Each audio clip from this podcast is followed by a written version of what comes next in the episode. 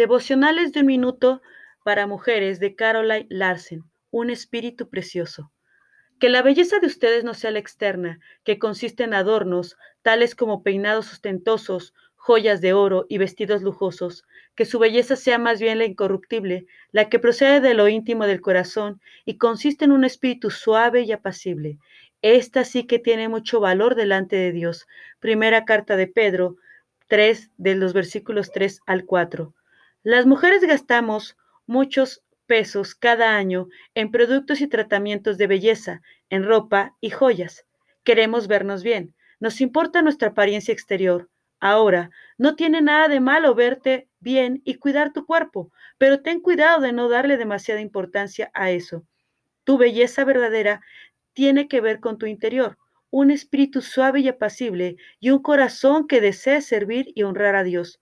Pon tu confianza en Dios, descansa en Él y tu espíritu pacífico y amoroso brillará.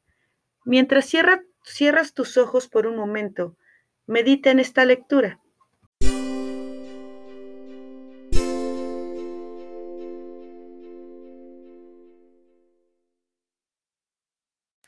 Una madre conforme al corazón de Dios, de Elizabeth George.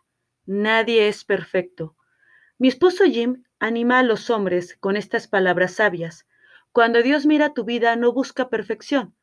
Ya sabemos que nadie es perfecto. Nadie. Romanos 3:10 dice que todos hemos pecado, todos hemos desobedecido a Dios. El único hombre perfecto fue Jesús. Aún así, ¿esperas que tu esposo sea perfecto? Si es así, reconsidéralo. Parte de ser buena madre consiste en ayudar al padre de tus hijos, Anímalo en su papel de cabeza espiritual de tu matrimonio y de tu familia.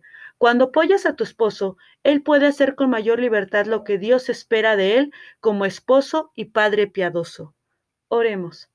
Señor, dame el aliento para poder apoyar y ayudar a mi esposo, que él pueda sentirse apoyado y respetado en nuestra casa, por medio de mis acciones y mis palabras.